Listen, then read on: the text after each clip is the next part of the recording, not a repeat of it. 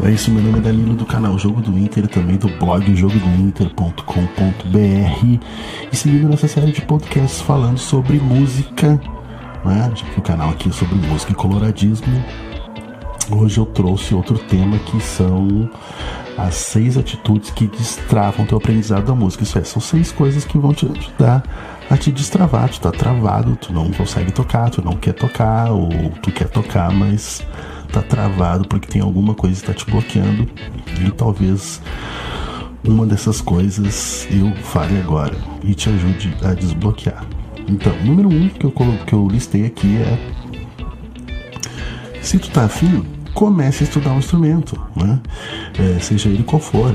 Quero aprender a tocar violão, comece a estudar violão. Quero tocar piano, começa a estudar piano. E hoje tem ah, mas eu não tenho dinheiro, né? Mas hoje tem internet, tem material vasto. Eu, inclusive, lá no meu Instagram, arroba jogo do Inter, disponibilizo muito material, bastante material sobre música, sobre teclado. Então é só dar uma olhada lá e que já vai dar para dar um start no teu aprendizado.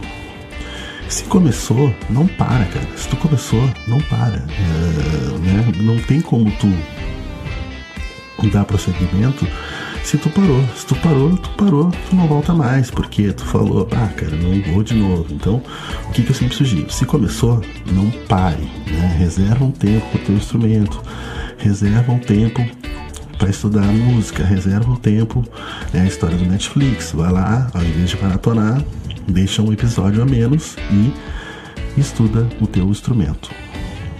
Quarto elemento, a repetição.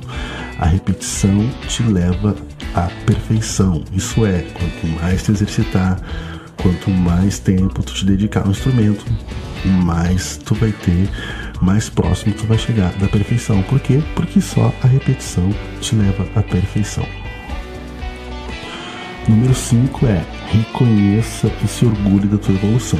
Se hoje tu começa e consegue fazer um acorde, e amanhã tu consegue fazer um acorde e meio, isso é, tu faz um acorde e o outro tu erra, ou quase acerta, comemora, comemora, reconhece a tua evolução, seja ela passo a passo, seja um passo curto, seja um passo longo, mas o que é importante? O importante é tu reconhecer que tu tá avançando no teu aprendizado.